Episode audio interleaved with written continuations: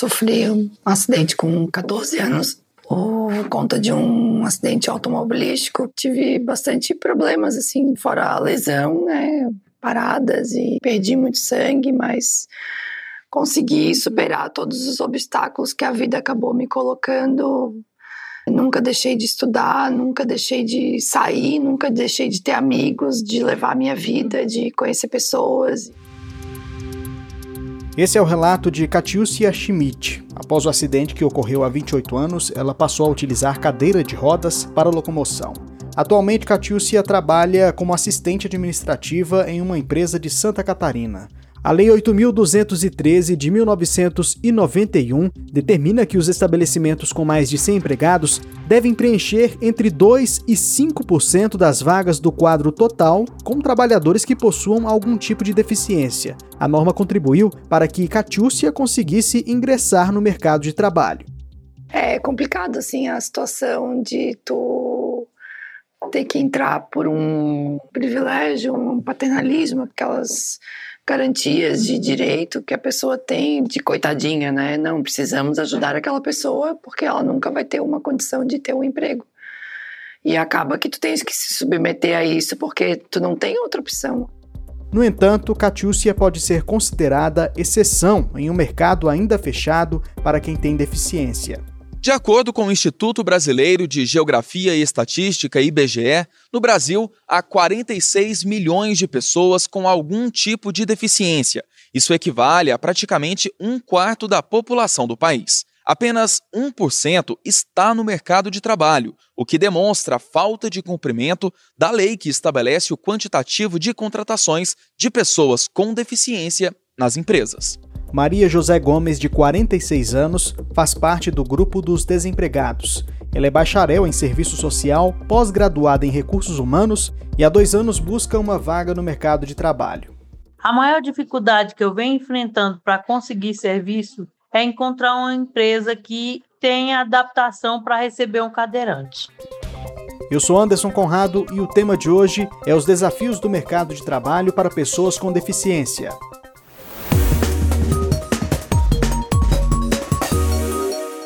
Instituído pela Lei nº 11.133, de 14 de julho de 2005, 21 de setembro é o Dia Nacional de Luta da Pessoa com Deficiência. A data foi sugerida pelo ativista Cândido Pinto na década de 80. Foi ele um dos fundadores do movimento pelos direitos das pessoas com deficiência.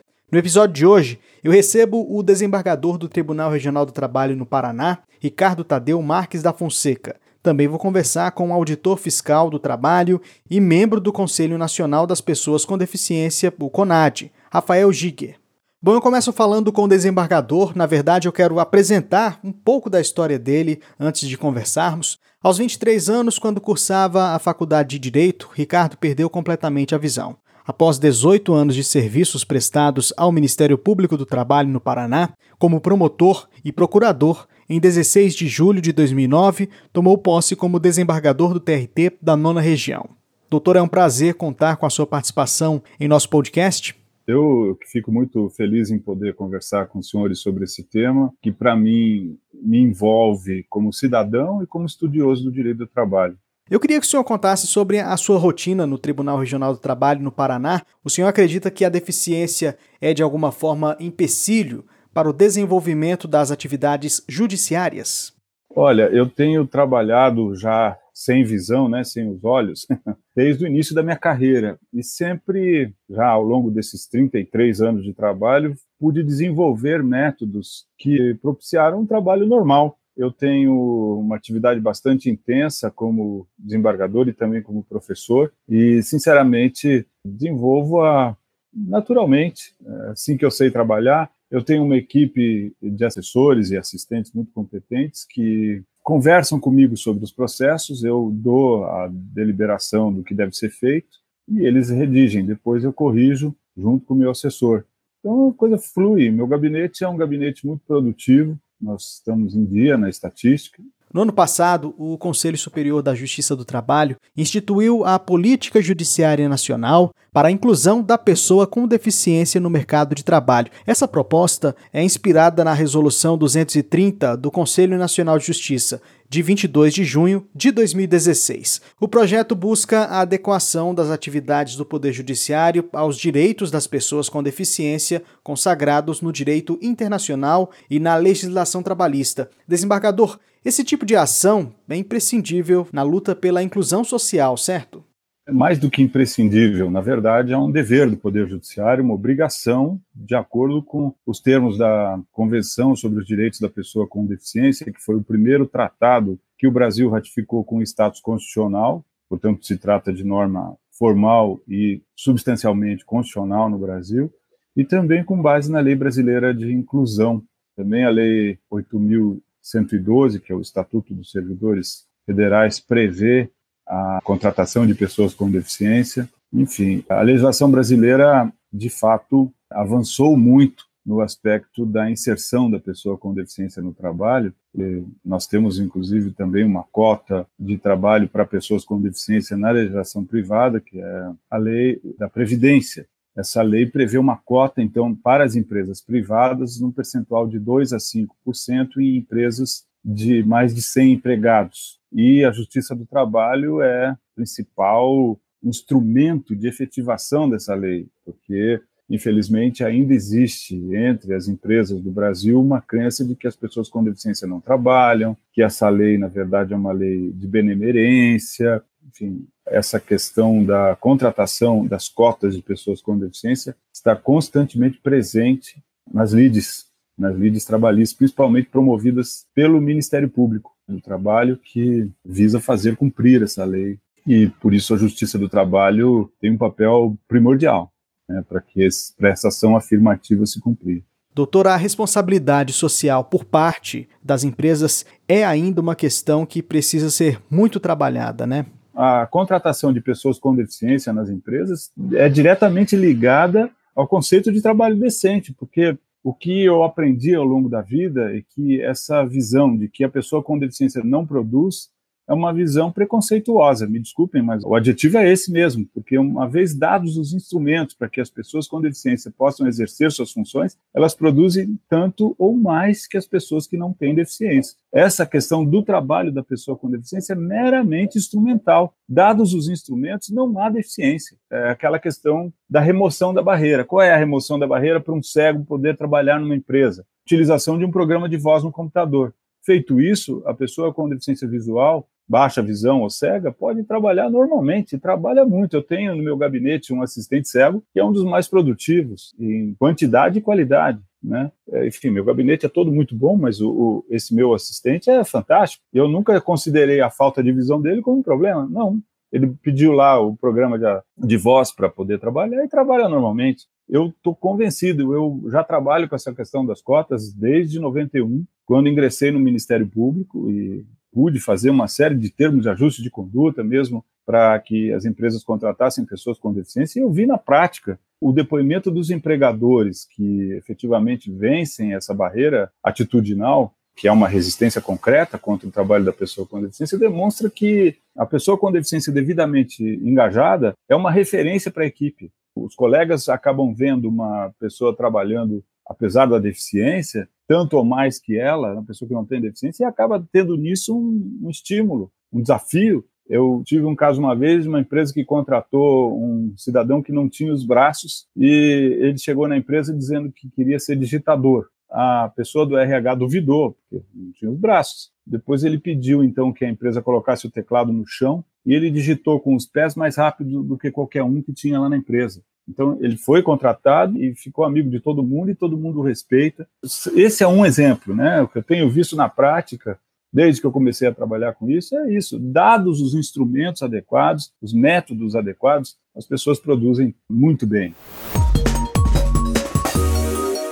Meu nome é Marina Alves Garcia Monteiro, tenho 40 anos. Estou procurando trabalho há mais de um ano nos cargos de auxiliar administrativo, recepcionista, telefonista e sempre tenho baixa visão, sou deficiente visual quase total, e sempre as barreiras são a visão. Sempre querem deficiente físico ou auditivo e sempre alegam que tem que ter teclado em braille, coisas assim absurdas. Meu nome é Diva Barreto de Vargas, tenho 47 anos, sou deficiente visual, formada em gestão de recursos humanos, mas com uma grande dificuldade em ser incluída em grandes empresas, né? Mesmo tendo ensino superior, que eu encontrei em muitas empresas foi a dificuldade, assim, encaminhei currículo, mesmo existindo, né, essa obrigatoriedade da lei de cotas, mas as empresas ou oferecem cargos muito inferiores ao conhecimento do profissional ou simplesmente fecham as portas.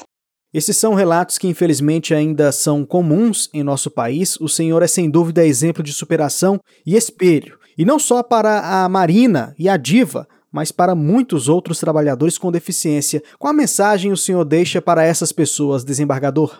Olha, a mensagem mais importante é a de que, desde a ratificação da Convenção sobre os Direitos da Pessoa com Deficiência, ela passou a ser uma questão política, não é mais uma questão meramente clínica. A Convenção da ONU e a Lei Brasileira de Inclusão, que é a Lei 13.146, estabelecem que a deficiência é uma combinação entre os impedimentos que as pessoas apresentam de ordem física, mental, intelectual ou sensorial, com as barreiras que a sociedade possa lhes impor. Então, trata-se de um conceito sócio, é, biosocial, biopsicossocial, segundo diz a lei brasileira de inclusão. Envolve os aspectos corporais, envolve os aspectos mentais, psicológicos e também os aspectos sociais. Onde houver barreiras para que as pessoas com deficiência exerçam os seus direitos, essas barreiras devem ser removidas, porque esse é o aspecto social da deficiência. É a combinação, como eu dizia, dos impedimentos com as barreiras. Se você remove as barreiras, você permite com que pessoas que apresentem tais impedimentos possam exercer sua cidadania. Quando você não remover as barreiras, você terá a deficiência como um fator social grave. Né? E isso é tão sério que a própria convenção e a própria lei brasileira de inclusão dizem que a recusa de adaptação do meio implica discriminação contra a pessoa com deficiência. Portanto, quando uma empresa ou um clube ou uma cidade, enfim, não remove as barreiras que são arquitetônicas, que são tecnológicas, que são atitudinais, enfim, e essa é a mais grave, as barreiras atitudinais são as mais graves, haverá deficiência. E isso é tão sério que a lei brasileira de inclusão tipifica a discriminação contra a pessoa com deficiência como crime. E, portanto, nós temos que entender isso, quer dizer, as empresas precisam, no que diz respeito ao cumprimento das cotas, demonstrar que se adaptaram para receber. E não é o que nós temos visto. Muitas vezes temos visto decisões da Justiça do Trabalho que aceitam a mera justificativa da empresa de que ofereceu vaga, procurou pessoas com deficiência e não as encontrou. Mas no processo não se demonstra em momento nenhum que a empresa ofereceu vagas adaptadas, e isso é fundamental. Outro aspecto que nós temos visto também é que as empresas, embora digam que não haja qualificação das pessoas com deficiência para o mercado de trabalho, só oferecem as vagas mais simples. Eu nunca vi as empresas oferecerem vagas de curso superior da mesma forma que oferecem as vagas iniciais na carreira. Então, é uma alegação contraditória. Ah, as pessoas não têm qualificação, mas as vagas ofertadas normalmente são as mais simples no ingresso das atividades na empresa. E outro aspecto importantíssimo é que existe um contrato especial de trabalho que possibilitaria com que as empresas oferecessem vagas e se adaptassem, que é o contrato de aprendizagem. Enfim, seria uma forma bastante interessante de contratar a pessoa com deficiência, primeiro para treiná-la para as atividades que vai desempenhar na empresa e depois para adaptar, como eu digo, a própria empresa, para que a empresa remova suas barreiras, barreiras tecnológicas, barreiras arquitetônicas, barreiras atitudinais da equipe. É muito comum os profissionais que contratam as pessoas com deficiência não as quererem nos devidos setores, nos respectivos setores, porque pensam que elas não vão produzir adequadamente, então há uma resistência natural. Vejam que eu tive a oportunidade de participar da elaboração da Convenção sobre os Direitos da Pessoa com Deficiência na ONU e também da Lei Brasileira de Inclusão, cooperando com a então deputada Mara Gabrilho, agora senadora por São Paulo, e também por incentivo do ministro Reis e Paula, que me convocou para ir a Brasília trabalhar detalhadamente no texto da Lei Brasileira de Inclusão. Então, a Justiça do Trabalho participou ativamente desse momento. Nós estávamos finalizando o texto a então relatora do projeto me pediu ajuda e nós pudemos rever cada um dos artigos da Lei Brasileira de Inclusão. Tivemos uma atuação efetiva na elaboração da lei. Enfim, contamos com um avanço nesse aspecto, porque o que nós temos visto é que nem o contrato de aprendizagem tem sido utilizado e nem a verificação nos processos em que o Ministério Público ou o Ministério do Trabalho estão cumprindo seu papel para exigir o cumprimento da cota, não se verifica efetivamente se a empresa está se adequando, se ela promoveu as adaptações que são imprescindíveis para receber pessoas com deficiências, sob pena de discriminá-las e, eventualmente, até de incidência da tipificação penal, no caso concreto. Né, porque o responsável que não demonstra ter se adaptado pode eventualmente incidir em ato delituoso. Bom, eu gostaria de agradecer muito a participação do senhor aqui no podcast Trabalho em Pauta. Eu que agradeço, fico sempre à disposição. Em cumprimento ao disposto do artigo 11 da Resolução 230 do CNJ, foi criado em 2016, no âmbito do Tribunal Superior do Trabalho, o Núcleo de Acessibilidade e Inclusão, NAI.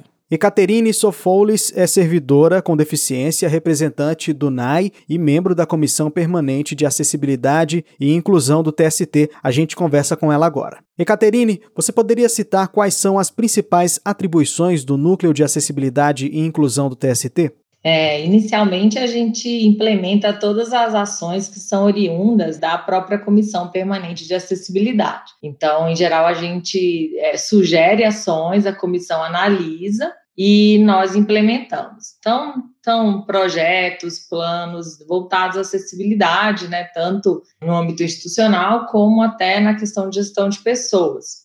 Nós estamos atentos à legislação né, vigente e, enfim, então tentamos fazer esse cumprimento. Nós encaminhamos, inclusive, demandas às unidades, às áreas competentes, demandas dos servidores, onde nós recebemos demandas durante qualquer período e também tem momentos que nós fazemos os entrevistas individualizadas e lá nós temos contato com servidores, mantemos de uma certa forma as informações acerca de cada um, as necessidades particulares, as especificações da deficiência e quais são realmente os mecanismos, recursos que eles necessitam para atuar da melhor forma no TST. Então nós mantemos esse contato e esse cadastro sempre atualizado. E aí esse nos gera demandas que repassamos às unidades. Além disso, nós fazemos relatórios semestrais de todas as ações à presidência do tribunal. Há alguma iniciativa que você destacaria para a gente? Neste ano, como estamos todos, né, a partir de março, pelo menos, né, no, no, no remoto, estamos atuando remotamente, a nossa principal preocupação foi garantir a acessibilidade comunicacional é, da, para todos, né, de uma forma bem ampla, bem abrangente a todos os tipos de deficiência, já que esse é o principal canal de trabalho e de acesso à instituição. Então, nós estamos acompanhando e, e temos tido bastante retorno em cima de melhorias, como, por exemplo, na acessibilidade dos portais, né, do TST, internet e intranet, né, então, nós verificamos que desde que a gente começou a atuar junto com as áreas técnicas, a comunicação e a própria TI, é, nós melhoramos muito é, o, o, perfil né, de, de acessibilidade da, da própria internet do TST. Ele chegou a, a hoje, ela, ele está com índice de aderência ao modelo de acessibilidade em governo eletrônico de 97%, então ele é um score muito bom demonstra que as recomendações estão sendo seguidas e que nós temos essa preocupação mesmo, né? O principal acesso à informação do TST é pelos sites. E da mesma forma, a gente está em implementação a melhoria da intranet também de páginas auxiliares, páginas subpáginas, para que todos possam acessar. Nós também temos atualizado a nossa própria página, nós temos uma página específica do núcleo, onde nós temos um canal efetivo de comunicação com servidores, e lá a gente passa, junto com a área de comunicação também, notícias internas e externas, a gente fala sobre os direitos, mudanças em legislação, dicas, até sobre a Covid a gente acaba falando e sobre o trabalho remoto. Então, a gente usa o nosso site e também algumas, a gente faz algumas principais informações, a gente também manda para os e-mails das pessoas com deficiência. Então, tentando manter esse canal, olha, estamos aqui, podem nos acessar, né? Nós queremos mantê-los atualizados. Então, essa é a nossa principal preocupação. Por conta desse contexto atual, nós estamos buscando essa cultura da inclusão web, né, da digital, e, e esse conceito de comunicação sem barreiras. Nosso enfoque tem sido esse esse ano. E Caterine, muito obrigado pela sua participação. Obrigada a você. Também à distância eu converso agora com o auditor fiscal do trabalho e conselheiro do Conselho Nacional dos Direitos da Pessoa com Deficiência, o CONAD, Rafael Giger. Doutor, muito obrigado por aceitar nosso convite. É um prazer estar aqui conversando com vocês nessa oportunidade, né, nesse dia tão especial para as pessoas com deficiência. Eu queria que o senhor explicasse para a gente sobre as competências do CONAD e também a importância do Conselho para as pessoas com deficiência. O CONAD, ele é um conselho de controle social, mas ele tem um aspecto extremamente importante, que é o seguinte, existe um lema, já desde a década dos anos 80, das lutas das pessoas com deficiência, que fala nada sobre nós sem nós. E esse lema se tornou muito mais do que um lema agora na nossa Constituição, quando a Convenção sobre os Direitos da Pessoa com Deficiência, o Pacto de Nova York, foi aprovado no Brasil com status de emenda constitucional. E ele traz justamente essa questão desse lema, né, sobre a importância de não se tomar decisões públicas, legislativas, de políticas, etc., sem consultar o público, né, das pessoas com deficiência. Então, meu ponto de vista, o CONAD, ele presta como essa função, né, de aconselhar, como o Conselho Nacional, que é paritário, é, as políticas públicas, as legislações, enfim, tudo que é relativo à pessoa com deficiência e cumprir com essa necessidade, até constitucional hoje, né, de ouvir o segmento das pessoas com deficiência para tomar decisões. Em 6 de julho de 2015 foi instituída a Lei 13.146, conhecida como o Estatuto da Pessoa com Deficiência. A norma é destinada a assegurar e a promover, em condições de igualdade, o exercício dos direitos e das liberdades fundamentais da pessoa com deficiência. O senhor colaborou no processo de criação do Estatuto, não foi? Conta pra gente como que foi essa experiência, doutor. Eu acho que é importante falar sobre a Lei Brasileira de Inclusão justamente esse caráter extremamente democrático, né? Eu estava comentando antes sobre a, a importância do CONAD, o CONAD foi um responsável bem importante nessa disseminação do conhecimento, eu diria, né? Mas não só ele, mas o que foi interessantíssimo é que esse estatuto, essa lei brasileira de inclusão, ela foi construída com muitas mãos, né? Foi discutida exaustivamente pela sociedade civil, pelas pessoas com deficiência, pelos órgãos responsáveis então, realmente é uma lei absolutamente democrática, assim, no verdadeiro valor do que se diz a democracia. E eu participei, foi numa revisão final da parte da parte do trabalho, né? A Secretaria de Inspeção do Trabalho fez uma avaliação da parte relativa ao direito do trabalho, pelo nosso conhecimento prático da fiscalização, né, que fiscalizamos diariamente as cotas das pessoas com deficiência e a discriminação no trabalho, então, nosso conhecimento foi muito importante para fazer essa revisão e, e transformar mais de acordo com as necessidades né, reais das pessoas com deficiência no que diz respeito ao trabalho. Bom, infelizmente, grande parte das empresas brasileiras não cumprem o disposto na legislação quando o assunto é o preenchimento das vagas com empregados com deficiência. Por isso, o trabalho de fiscalização é fundamental, né, doutor? De que forma ele é realizado? Eu primeiro acho que é uma pena, né, que seja tão necessário o trabalho de fiscalização, né, para garantir um direito que se trata sobre a dignidade, né, do trabalhador com deficiência. A lei, essa lei que exige que as empresas contratem pessoas com deficiência, ela é de 1991. Só que a gente só consegue ver realmente um adimplemento das contratações de pessoas com deficiência ali depois de 2000 e pouco, 2003, 2004, principalmente depois de 2006, 2007 porque justamente foi nesse período que iniciaram os processos de fiscalização. Né, se tu for olhar lá também os últimos dados da, da Relação Anual de Informações Sociais de 2018, né, dizia que 93% dos trabalhadores com deficiência estavam em empresas obrigadas a ter cota, quando a maioria dos trabalhadores no Brasil estavam nas empresas menores. Ou seja, sem uma lei e sem uma fiscalização exigindo o cumprimento dela, Lamentavelmente, as pessoas com deficiência no Brasil ainda não teriam a possibilidade de trabalhar. Então, todos os estados da federação, né, no, no que diz respeito à, à inspeção do trabalho, tem um auditor, pelo menos, responsável, né, com metas a cumprir de fiscalização de cotas, e isso tem trazido grandes resultados, né. É possível dizer que só as pessoas com deficiência estão trabalhando porque existe uma lei e uma fiscalização exigindo o cumprimento dessa lei. No início do episódio, nós citamos que apenas 1% da população brasileira com deficiência está no mercado de trabalho. O que pode ser feito para mudar esse cenário? Olha, eu posso falar até inclusive da minha experiência pessoal, né? Eu tenho deficiência visual, me formei em engenharia e nunca consegui emprego na iniciativa privada. Muito embora eu tivesse alta qualificação, eu ia para as entrevistas de emprego, quando descobriam minha deficiência, não me contratavam. E são as mesmas empresas que alegam não encontrarem candidatos com deficiência.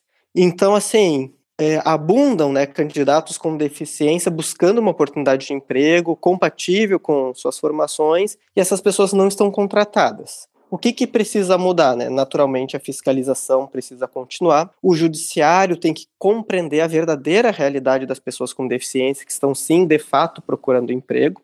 E, em especial, as empresas compreenderem que a lei de cotas, né, a 8.213 de 91, que traz a exigência que as empresas contratem pessoas com deficiência, ela trata de pessoas com deficiência. E, por definição, os trabalhadores com deficiência, eles têm limitações. E eles têm direito à acessibilidade que está prevista na Lei Brasileira de Inclusão.